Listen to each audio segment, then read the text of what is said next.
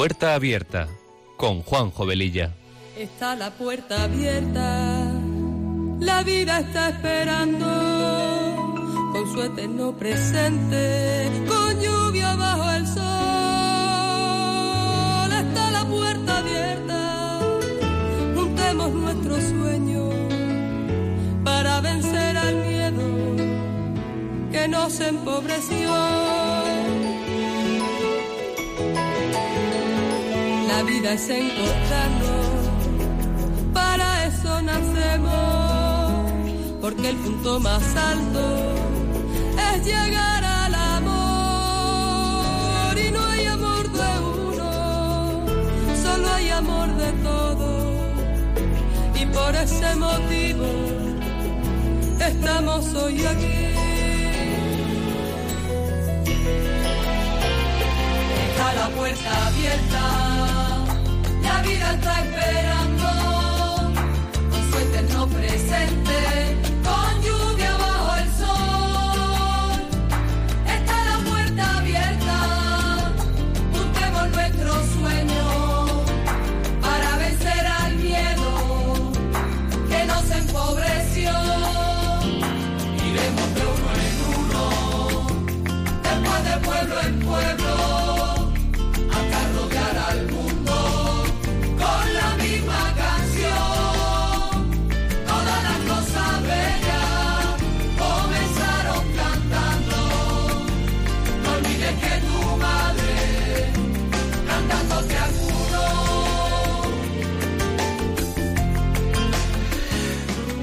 Queridos oyentes de Radio María, muy buenas tardes. Mi nombre es Juan Jovelilla y comenzamos este programa de Puerta Abierta que se emite los sábados de 15 a 16 horas con una frecuencia quincenal.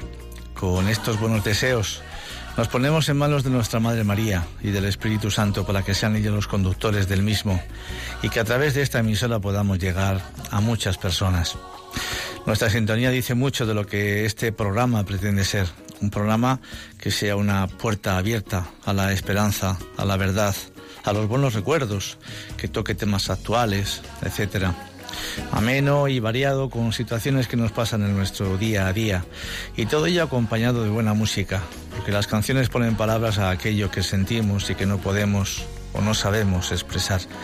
Y todo esto dentro de un ambiente distendido en el que también podamos compartir la buena nueva del Evangelio después de una agradable comida y alrededor de un buen café, que es lo que ahora mismo muchos de vosotros estaréis tomando. Sobre las tres y media abriremos nuestras líneas para charlar con vosotros y como dice nuestra sintonía, está la puerta abierta a la vida. La vida nos está esperando. No le pidas a Dios cosas para disfrutar la vida, sino dale gracias por la vida que te dio para disfrutar las cosas. Y una vez que hayas comenzado a ver la belleza de la vida, la fealdad comienza a desaparecer. Si comienzas a ver la vida con alegría, la tristeza desaparece, porque no podemos tener el cielo y el infierno. Tú eliges, es tu opción. Y yo me uno a vosotros con mi café y empezamos.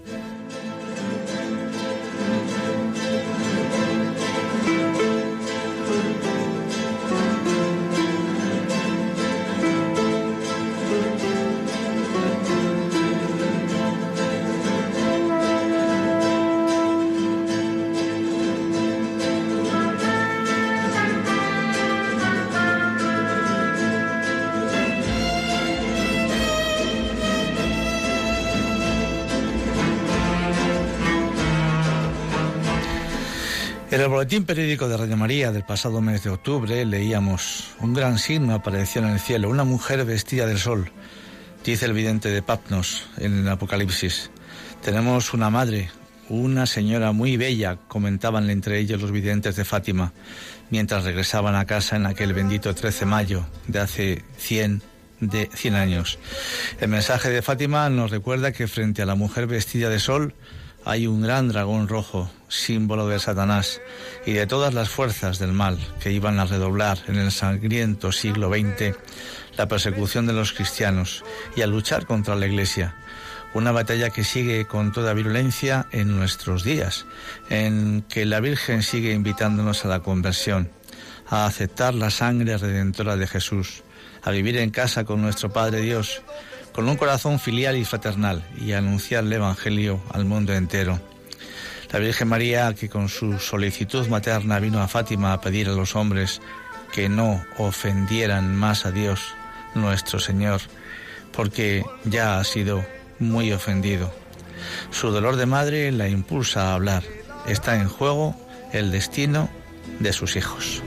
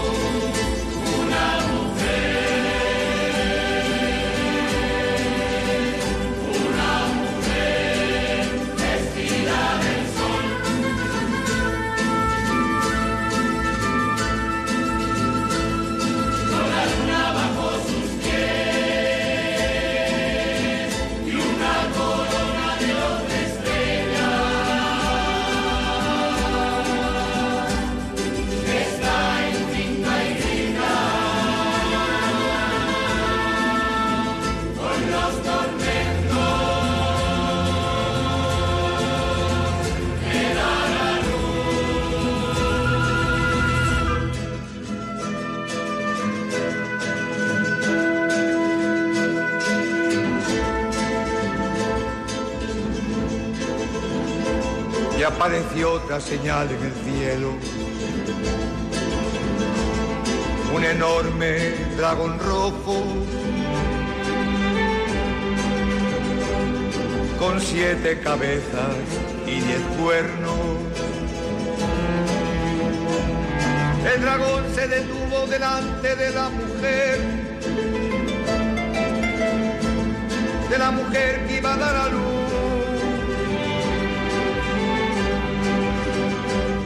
Para devorar a su hijo en cuanto naciera.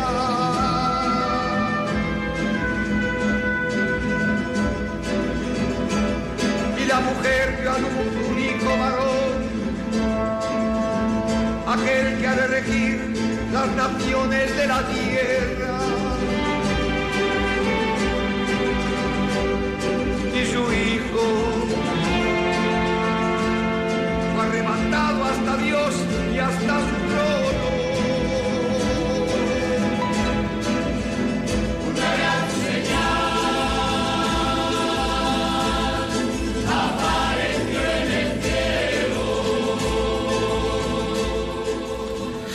Quiero empezar con una cita bíblica de San Pablo en su carta a los Efesios, capítulo 6, versículo 12. Revestíos de la coraza de Dios para hacer frente a las asesanzas del diablo, que nuestra lucha no es solo contra la carne y la sangre, sino contra los espíritus malignos de los aires. Importante cita de hace algo más de dos mil años. A raíz de nuestro segundo programa en el que tratamos la fiesta, entre comillas, de Halloween, en el que en los distintos audios que pusimos hablaban de los ritos satánicos que ese día se realizaban en muchas partes del mundo, y a pesar de todo ello, sigue habiendo mucha gente que no cree, o más bien no quiere creer en la existencia del demonio, banalizando, frivolizando y llamando antiguo a los que en conversaciones entre amigos defendemos todo esto, porque hoy parece que hablar de este tema no es políticamente correcto y además está trasnochado, a pesar de que está recogido clarísimamente dentro de la doctrina de la Santa Madre Iglesia, como a continuación vamos a ver y de lo que nos contaban hace 50 años en las catequesis en las que podíamos ir cualquiera de nosotros, tanto de comunión o de confirmación, en las que la figura del demonio era casi permanente, a lo que ahora ocurre que no se habla prácticamente nada o nada de su existencia. Por supuesto que hay que respetar a aquellos que no creen en lo que nosotros creemos, porque comentamos en el anterior programa que el nombre demonio con sus otras denominaciones aparece en la Biblia, en el Nuevo Testamento, 511 veces. Y buscando este dato, que cuando lo cité no recordaba muy bien dónde lo había leído, encontré una entrevista que se le hizo en la revista Alfa y Omega en el año 2001, hace ya 16 años, a don José Antonio Sayés, sacerdote y teólogo, gran colaborador de Radio María, a través de sus muchas conferencias. En la portada de la revista, a la que denominaron Lucifer Postmoderno, aparecía el demonio en la barra de un bar tomando una cerveza plácidamente con una señorita.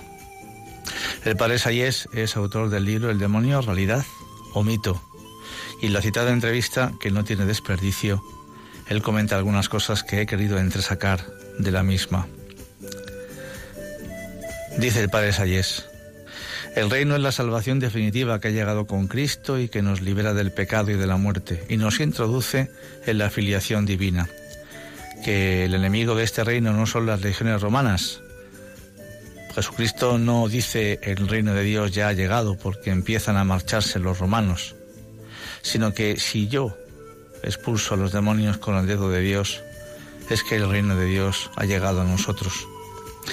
Jesús además se presenta en una parábola como el más fuerte, que desposesiona de su poder al fuerte, a aquel príncipe de este mundo del que nos libera en la muerte. Cristo tiene conciencia de liberar una batalla personal con el demonio de tal manera que esa batalla comienza con las tentaciones en el desierto, con las cuales el demonio quiere desviar a Cristo del camino de obediencia que le lleva a la cruz prometiéndole un triunfo en el sentido mesiánico de los judíos, y esa lucha dura hasta la pasión. En el Evangelio hay algo radicalmente original. El demonio aparece como el opositor del reino de Cristo, de ese reino que Cristo quiere instaurar, aquel que puede perdernos. No interesa ni su número ni sus nombres, solo se da el nombre de Satanás. Recordamos al Papa Pablo VI, al gran Papa Pablo VI, que pronunció una frase en 1972 en la Basílica de San Pedro, que dijo, ¿qué pasa en la Iglesia? Que nos las prometíamos felices en el Vaticano II y ahora estamos inmersos en una tremenda confusión. Esto es el humo de Satanás que ha entrado en la Iglesia, respondió. Esta frase ha quedado lapidaria para siempre. Todos los periódicos ridiculizaron la figura del Papa. Fue acusado de retorno al medievo. ¿Os suena sobre lo que decíamos antes? Y hablamos de hace casi 25 años. Fue acusado de oscurantismo, de superstición, de ofensa en pleno 1974 a la ciencia y al espíritu científico racionalista y progresista. Y salían en algunas publicaciones caricaturas de demonios con cuernos y tridentes. Pablo VI, que era un hombre tímido, sufrió muchísimo, pero venció el Espíritu Santo, porque después, en ese mismo año, en la audiencia general del 15 de noviembre, dio una catequesis sobre el demonio magnífica, que quizás sea la página más bella, más dramática y más profunda que se haya escrito nunca sobre el demonio y que en la Iglesia la mayoría desconocen. Voy a leeros un resumen de esta catequesis. Pablo VI, en su audiencia general de un miércoles 15 de noviembre de 1972. ¿Cuáles son hoy las necesidades mayores de la Iglesia? Una de las necesidades mayores es la defensa de aquel mal que llamamos demonio. La visión cristiana del cosmos y de la vida es, por tanto, triunfalmente optimista, y esta visión justifica nuestra alegría y nuestra gratitud de vivir con las que al celebrar la gloria de Dios cantamos nuestra fidelidad. ¿Pero es completa esta visión? ¿Es exacta? ¿Nada nos importan las deficiencias que existen en el mundo?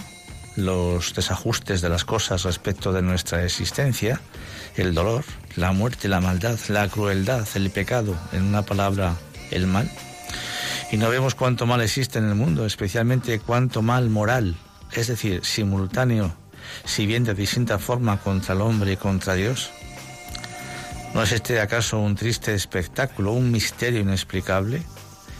Y no somos nosotros justamente nosotros, seguidores del Verbo y cantores del bien, nosotros creyentes, los más sensibles, los más turbados por la observación y la experiencia del mal?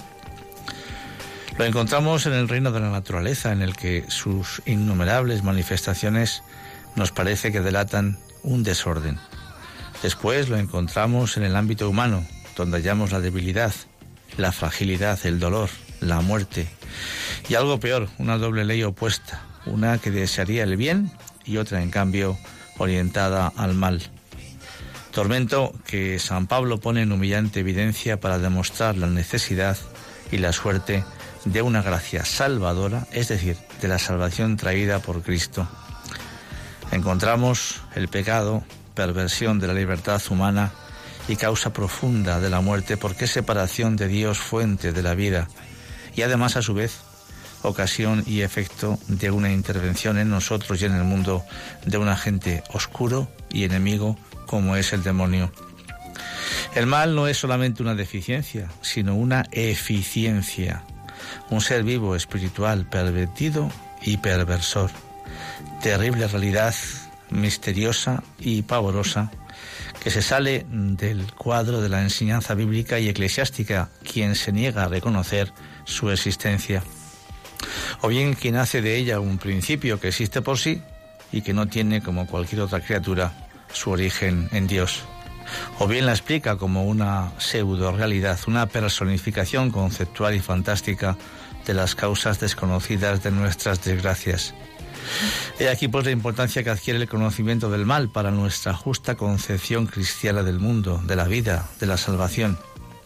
Y cómo no recordar que Cristo, refiriéndose al demonio en tres ocasiones como a su adversario, lo denomina príncipe de este mundo, San Pablo lo llama el Dios de este mundo. Revestíos, dice el apóstol, de la coraza de Dios para poder hacer frente a las asezanchas del diablo, que nuestra lucha no es solo contra la sangre y contra la carne, sino contra los principados y potestades, contra los dominadores de este mundo tenebroso, contra los espíritus malignos de los aires, cita que hemos comentado al principio, y que se trata no de un solo demonio, sino de muchos. Diversos pasajes evangélicos nos lo indican, pero uno es el principal, Satanás, que quiere decir el adversario, el enemigo, y con él muchos, todos criaturas de Dios, pero caídas, porque fueron rebeldes, y todo un mundo misterioso revuelto por un drama desgraciadísimo del que conocemos muy poco.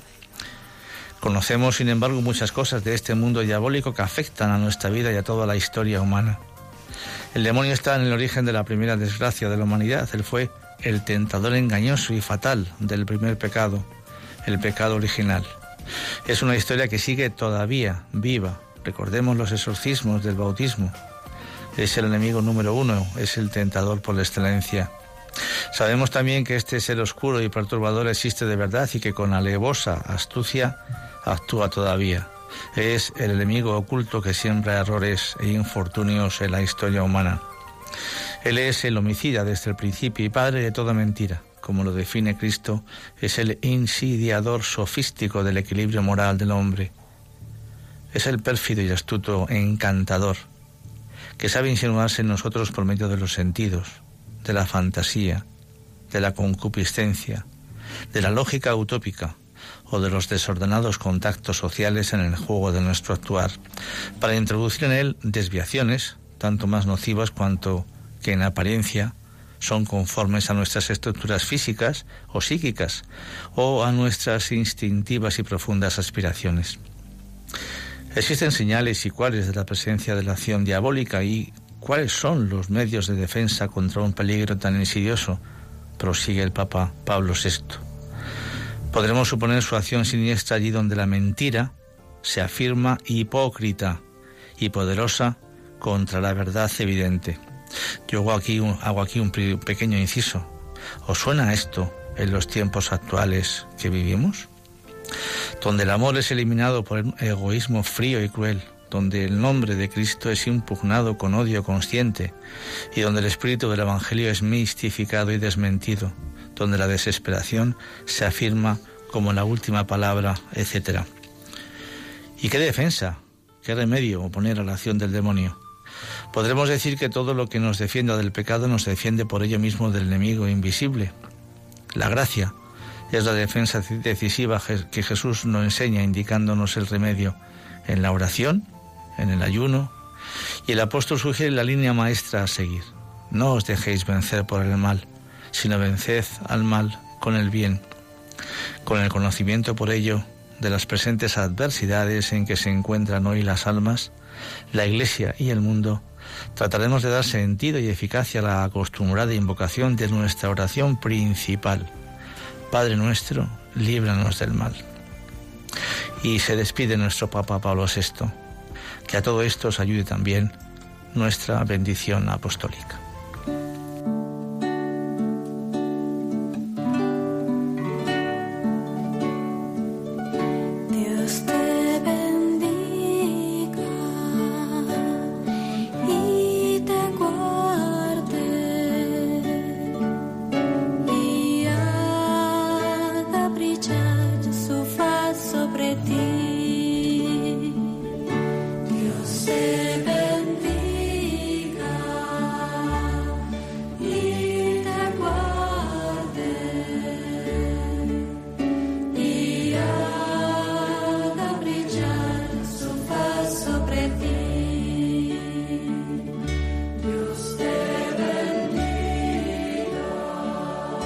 La humanidad no conocerá paz hasta que no se dirija a la fuente de mi misericordia.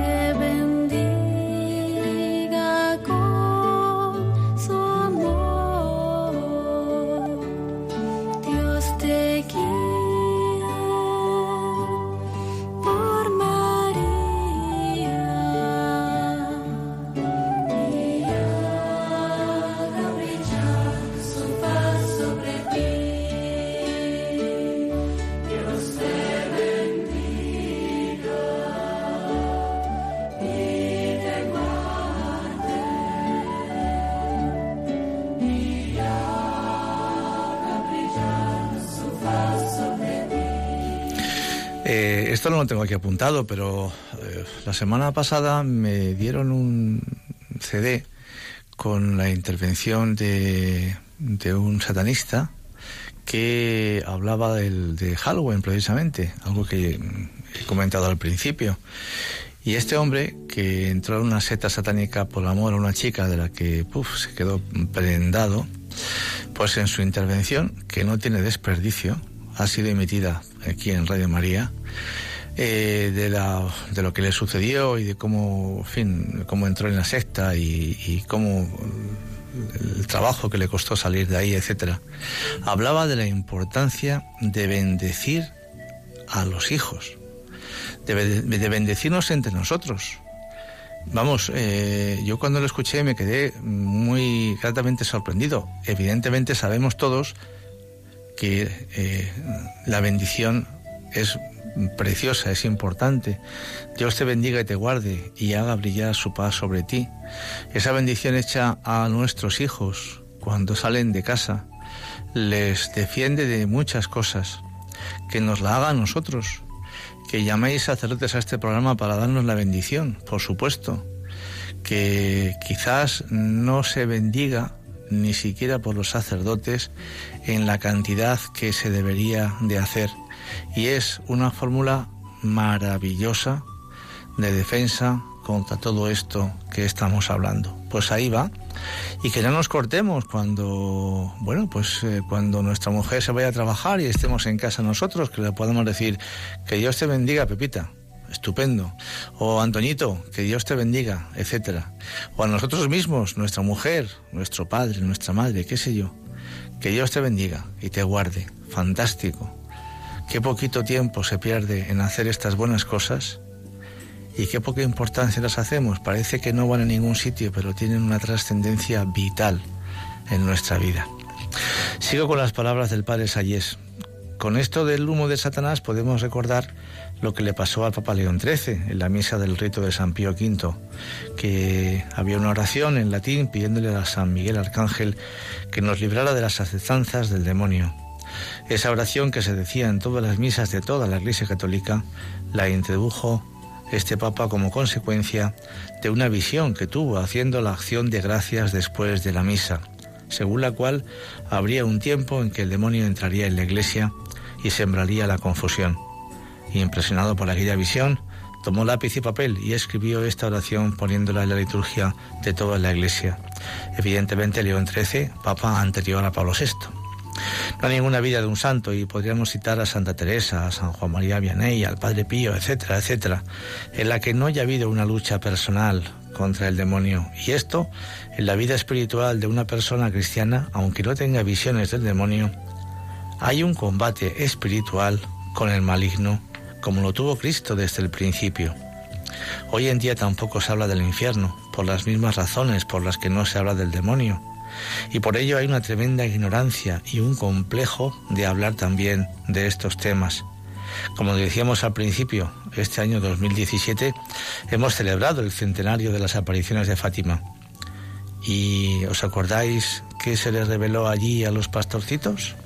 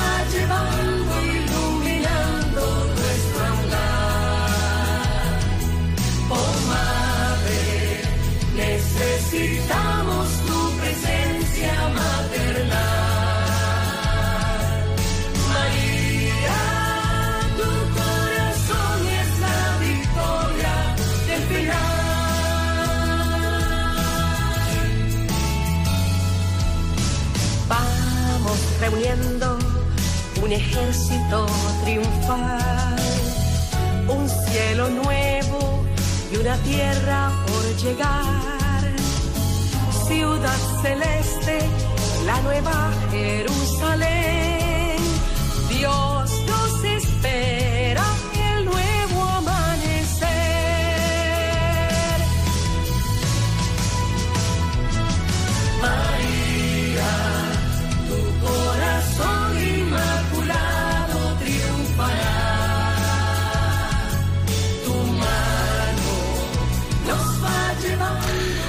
Y dijo en su día el cardenal Ratzinger que fue el cristianismo el que quitó el miedo a los demonios, porque el cristianismo presenta la figura del demonio con una realidad, como una persona limitada que tiene un poder limitado y que ha sido vencido por Cristo.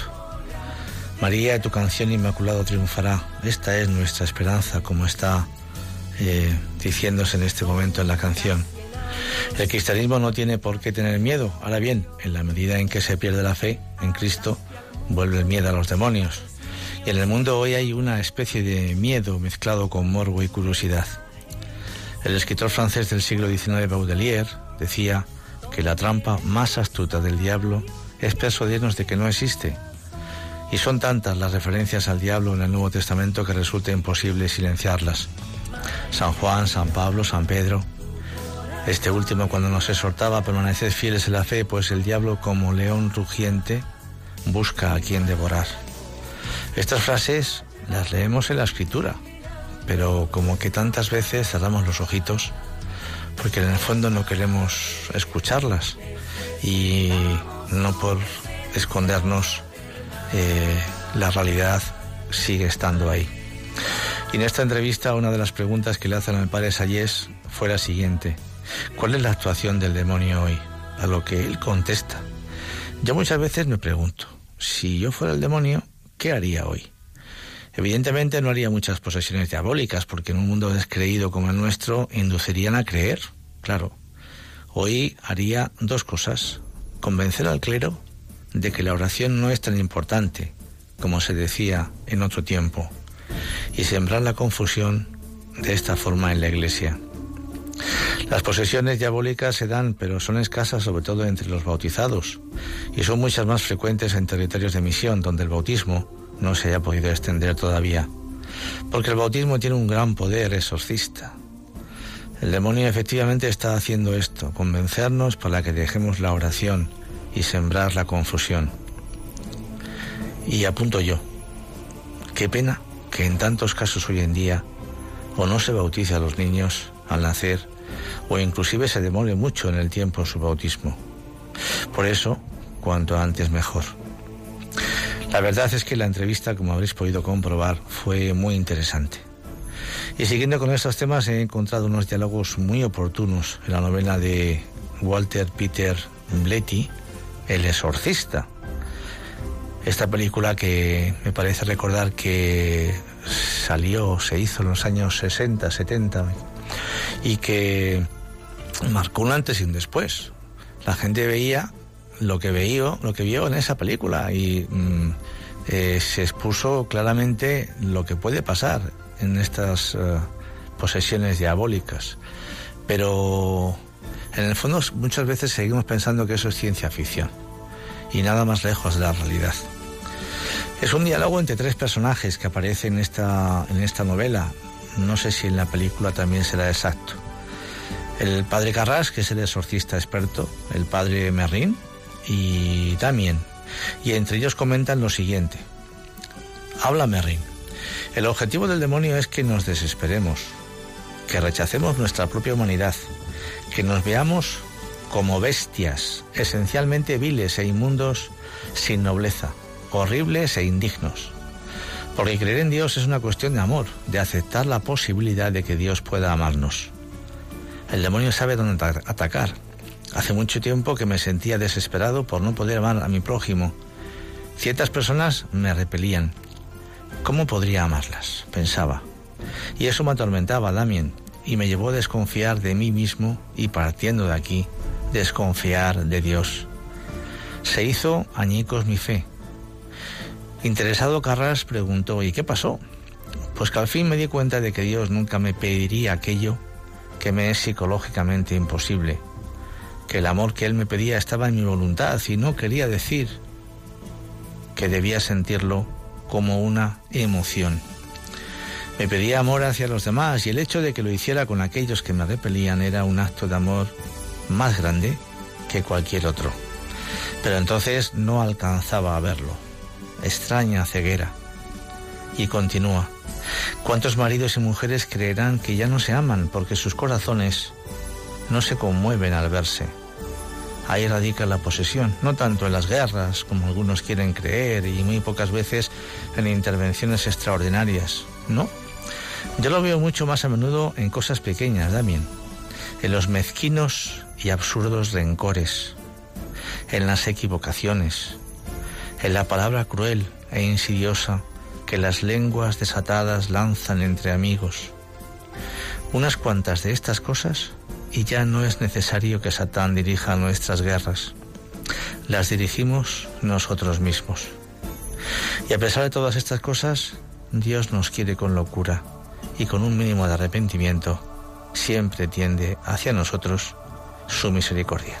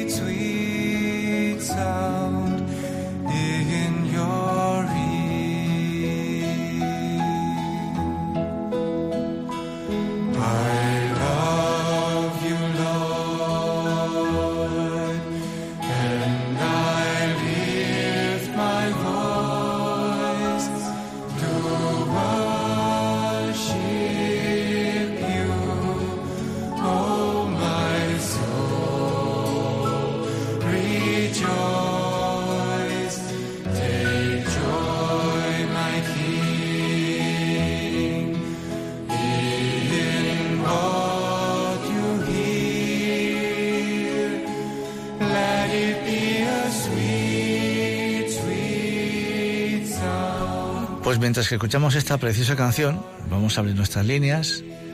El teléfono es 91 005 94 19 91 005 94 19 para charlar con vosotros un ratito y, y bueno, pues comentar un poco lo que estamos eh, escuchando. Adelante, ánimo. No penetrará ningún intelecto humano ni angélico.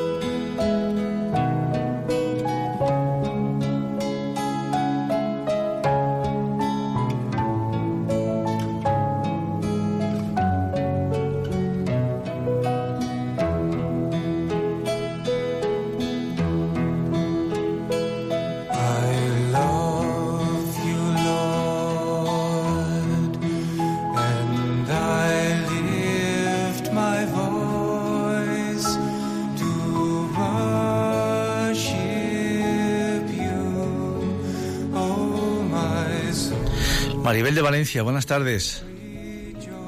Maribel. Hola. Sí. Adelante, adelante, Maribel. Dime. Se te oye fatal. Se te oye fatal, Maribel. Eh, no sé si tendrás el receptor cerca del teléfono. A ver, intenta llamar otra vez, por favor. Vamos a pasar a otra llamada. Eh, Julia. Buenas tardes, padre. Hola, Julia. Yo no soy padre, ¿eh? soy padre de dos hijas y de cinco nietos. Soy padre, pero no sacerdote. Enhorabuena. Muchas gracias.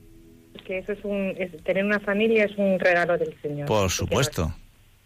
Y, al decirme que no es padre, pues yo que he estado en un retiro de la semana pasada, los laicos que estamos en el mundo, pues somos la luz de la vida. Sí. Somos la luz entonces, pues también se lo agradezco. Me equivoco al llamarle padre, pero bueno. No, no, para nada. Vamos, eh, en fin, me parece que hay algún eh, punto de la escritura que dice que a través del bautismo somos sacerdotes, profetas y reyes.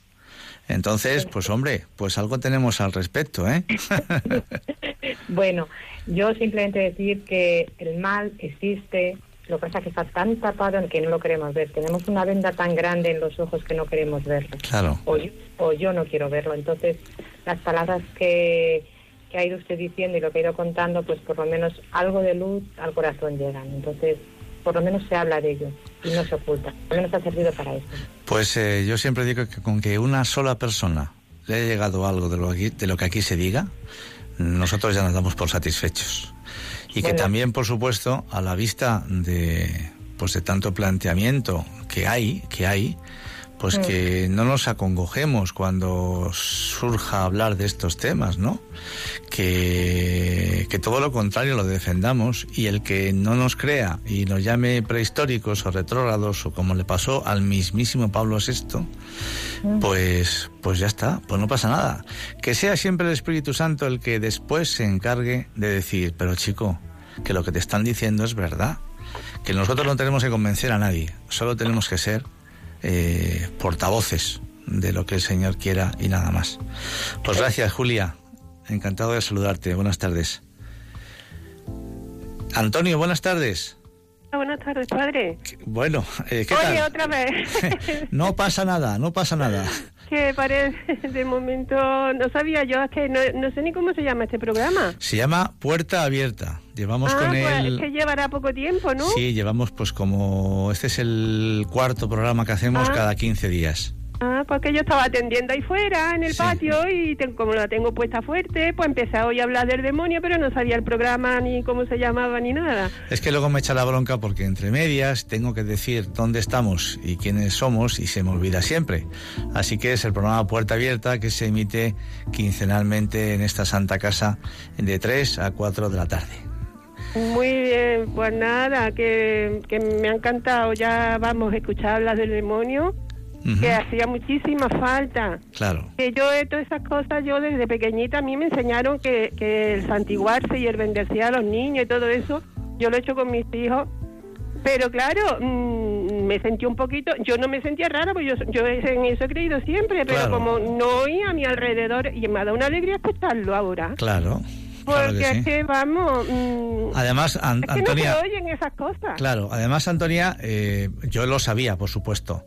Pero, pero dicho por una persona que ha estado dentro de una secta satánica y que nos insistía en su testimonio a hacer ese gesto entre nosotros, pues en el fondo es como cuando entramos a las tiendas, ¿no? Y decimos, pues buen día o buena tarde, y nadie nos contesta. Y lo que estamos deseando realmente a cada una de las personas que están en la tienda es que pasen realmente un buen día y una buena tarde. ¿Qué mejor deseo que ese? Pues eso poco a poco pues se va perdiendo y entramos como borricos en las tiendas y no decimos absolutamente nada. Y al salir nos pasa un poco lo mismo, ¿no? El con Dios de hace muchos años también se ha perdido. Bueno, pues eh, el decir adiós no está mal, porque en el fondo es como decir adiós voy, adiós voy, ¿no? Pero en fin, que son pequeños detalles eh, muy ricos en nuestra cultura cristiana y que nos van absorbiendo poco a poco porque nosotros lo decimos y no nos acompaña nadie. Entonces llega un momento en que uno dice, ¿para qué lo voy a hacer? Pues no, hay que seguir insistiendo. Pues me alegro, Antonia, de que te haya gustado todo esto que hemos, eh, hemos eh, dicho y ojalá que todos lo pongamos en, pues en marcha, cada uno en su ambiente, ya lo creo que sí. Sí, Maribel. Maribel. A ver si ahora te puedo escuchar mejor. de una vez, caray. Caray. Estoy, esto es muy interesante. Sí. El día, el día 14 de octubre, el sábado, a las 8, de 8 a 9 de la tarde, hacen las fechas en Radio María. Sí. Bueno, pues aquí, que la Virgen le enseñó el infierno a los niños. Ajá. Sobre la, sobre, oye, sacerdotes, tema demonio, diablo.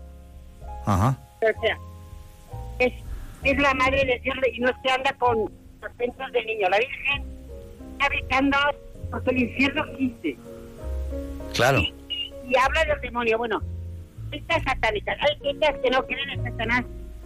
Satanistas, satanistas ateos que se adoran a ellos mismos. Uh Lo que sabemos científicamente no podríamos dejar a un lado el diablo. Claro. Sacerdotes religiosas, teólogos, dicen que hablar del diablo es una forma de hablar del mal que no es un diablo no existe, que es una forma de hablar del mal, oye. Ya, ya, ya, ya.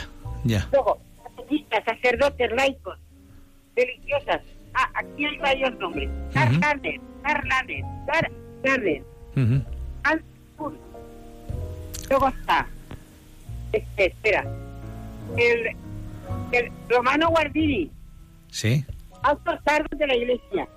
El más que llama diablo, pero no existe.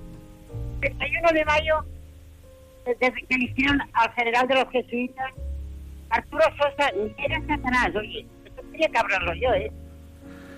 Hay muchas cosas, hay muchas cosas, eh, Maribel, eh, que podríamos, entre todos, podríamos estar 24 horas seguramente poniendo testimonios y que nos llevarían a la luz, verdaderamente a la luz. Si es que la luz tiene que salir al aire, al aire, tiene que salir fuera.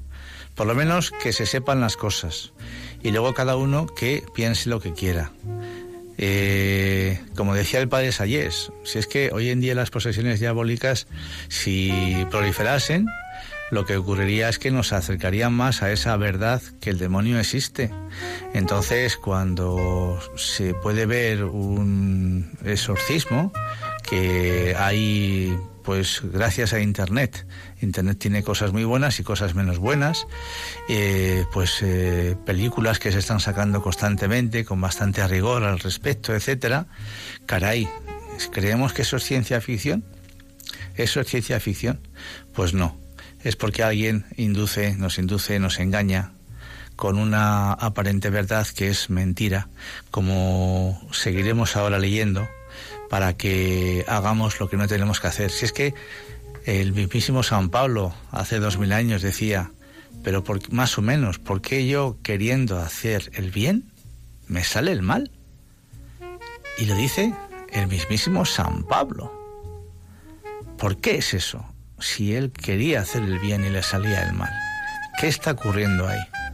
¿O qué o cómo nos encontramos mejor? ¿Cuando hacemos el bien o cuando le damos una patada en la espinilla al que tenemos enfrente? ¿Cuál es nuestra reacción sensorial, espiritual, llamadlo como queráis? Cuando haces algo bueno a alguien, evidentemente nos sentimos estupendamente bien. En cambio, cuando hacemos algo malo, nos queda remordimiento, sabor, mal sabor de boca, quizás hasta rencor contra nosotros mismos, etcétera, ¿no? Porque él es muy civilino y obviamente lo que hace es que nos pone el acto en nuestro, a nuestra disposición y libremente nosotros hacemos lo que él quiere o no, libremente, de acuerdo. Pero nos anima con un gesto como de que eso es fantástico. Y luego cuando ya hemos metido la pata, desaparece y nos queda ese mal sabor de boca que decíamos hace un momento. En fin, eh, habría que, se podría hablar carros y carretas de todo esto, ¿no? Vamos a tener a María Luisa. María Luisa, de Las Palmas de Gran Canaria, esa ciudad tan preciosa. Adelante. Buenas tardes. Buenas tardes, María Luisa. Mm, te llamaba para darte la enhorabuena por el programa, me ha encantado. Muchas gracias, mujer, muchas gracias. Eh, mira, yo recordando que cuando era niña le pedía la bendición siempre a mi abuelo. Ah, qué bien, qué bien. Y entonces ahora soy madre de cuatro hijos y me piden la bendición siempre que se marcha, se han acostumbrado uno con otro y yo le digo, Dios te acompañe la Virgen Santísima, pero me, yo te digo, me tiene la costumbre esa de pedirme la bendición antes de marcharse. Pues qué bien, qué bien. Y además inclusive que la gente que nos rodea se dé cuenta de que hacemos eso con nuestros hijos o con nuestros nietos, que no nos tenemos que esconder, por favor. Y que piense cada uno lo que quiera. Eso es malo, por favor. Eso es buenísimo. Entonces, pues qué, pues ¿por qué nos vamos a esconder de las cosas buenas? Hay que esconderse de hacer las cosas malas, por supuesto. Pues muchas gracias por tu testimonio, de verdad, muchísimas gracias. Pilar de Toledo, adelante. Pilar. Pilar, buenas tardes. Buenas tardes. Yo creo mucho en el Señor. Sí. Y entonces, hoy he tenido un poco regaño con mi hija. Sí. Tengo tres hijos maravillosos. Y es que estoy viuda. Mi marido era de la iglesia al máximo, de las manos unidas, de todo. Mis hijos han ido muy educados. Mi yerno ya no es eso. Y entonces, cualquier cosa me, me pongo nerviosa y se lo digo. Y luego me pesa mucho.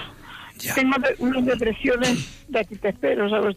Pero vamos, el Señor le tengo siempre conmigo. Siempre estoy pues, al Señor. Pues ánimo. Y, pidiéndole perdón y pidiéndole perdón.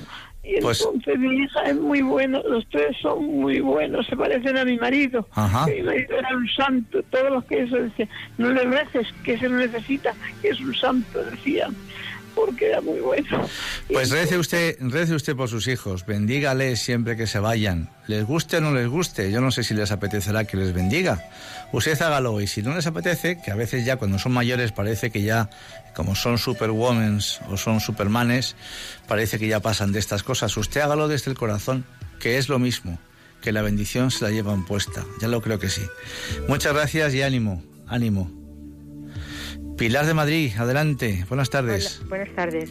Pues bueno, yo quería decirte porque eh, ya para cuando hiciste el programa de Halloween quería haber llamado, pero estuvimos sin mm, se debió de caer la antena sí, sí, sí. y en la zona del barrio del Pilar ya no teníamos cobertura de Radio María. Sí. Hemos estado muchos días que no, no se oía para nada. Bueno, entonces lo voy a decir hoy que mm, realmente yo me he encontrado, um, hay gente que dice no hables del demonio porque entonces lo estás llamando. No, no, no, no. El demonio lo que no quiere es que nadie diga que el demonio existe. Claro. Porque eso es lo que, esa es su, es su treta, ahí es donde se esconde. Claro. Y entonces les vas a decir algo y dices, oye, ten cuidado que en esto que estás, que ahí está el demonio por medio. No le nombres. No, no, es que hay que nombrarle porque existe. ¿eh? Es que está, es que está. Es que, es que si no lo sabes, pues ahí, ahí vas. Bueno, total, que yo simplemente en una misa de sanación en, en, en la iglesia de mm, la iglesia de Plaza de España de los Carmelitas, esa iglesia tan grandísima, la iglesia estaba a rebosar. Había venido un sacerdote argentino que conocía al Papa, eh, en fin, eh, estaba a rebosar. Y allí nos llevaron a un endemoniado, era una chica como de 20 años o menos. Y era horroroso. Sí, efectivamente. Es que lo he visto, yo no hablo de lo que no veo, hablo de lo que yo misma he visto. yo me levanté de, la otra parte de la iglesia donde estaba, de los, el Señor estaba expuesto, los sacerdotes estaban haciendo, mm, eh, poniendo las manos a las personas, había un montón de sacerdotes, y entonces de repente alguien había llevado a una persona endemoniada, ahora a ver si podían hacer algo por ella. Claro. Pero claro, no era el lugar porque eso es un exorcismo. Y aquello era una misa de sanación. Pero bueno, vimos vimos las cosas.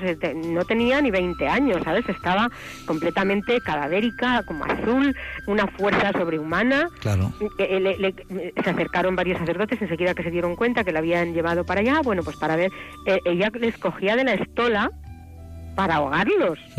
O sea, les enganchó la estola. Y bueno, bueno, bueno, quiero decir, esto lo he visto yo. Fíjate, estoy recordando en este momento hace por lo menos 20 años también, eh, en el diario La Razón, aunque no tenemos que dar publicidad, pero bueno, salió una noticia en la primera página del periódico, además, que el Papa hace un exorcismo en la Basílica de San Pedro él daba una vueltecita eh, por, la, por, la, por el patio, eh, un día de, de, encuentro con todos los, eh, los, fieles que estaban allí presentes y de pronto una chica jovencita de unos 16 años empezó a soltar improperios contra el Papa. Enseguida llegó la policía del Vaticano, la acogieron, lo que tú dices, entre cuatro o cinco personas no había forma de sujetarla. Y bueno, pues el Papa se acercó a ella, luego tuvo varios encuentros con ella, etcétera, bueno, pues fue una cosa que salió públicamente en la prensa y bendito momento de que estas cosas se comentan cuando suceden y que la Iglesia también está para poder sanar todo eso cuando se produce, pues porque son misterios que evidentemente nosotros no somos nadie para poderlos comprender. Pues, eh, pues nada más, el tiempo ya se nos acaba. Me dice mi compañero Javier que que tenemos que ir terminando. Yo os puedo decir que tengo que hay materia todavía para por lo menos uno o dos programas. Eh, se han quedado cosas en el tintero, creo que bastante interesantes, y espero poder contar con vuestra presencia radiofónica en los próximos programas. El siguiente, que si Dios quiere, será el 2 de diciembre.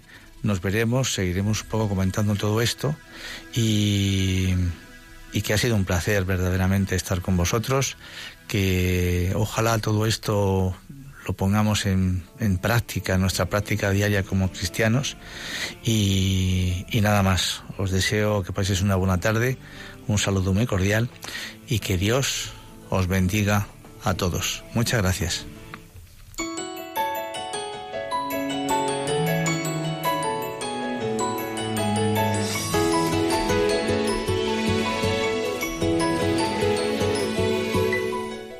Así termina Puerta Abierta, un programa dirigido por Juan Jovelilla. Está la puerta abierta, la vida está esperando, con su eterno presente, con lluvia bajo el sol. Está la puerta abierta, juntemos nuestros sueños nos empobreció. La vida es encontrarnos, para eso nacemos, porque el punto más alto es llegar al amor y no hay amor de uno, solo hay amor de todos y por ese motivo estamos hoy aquí.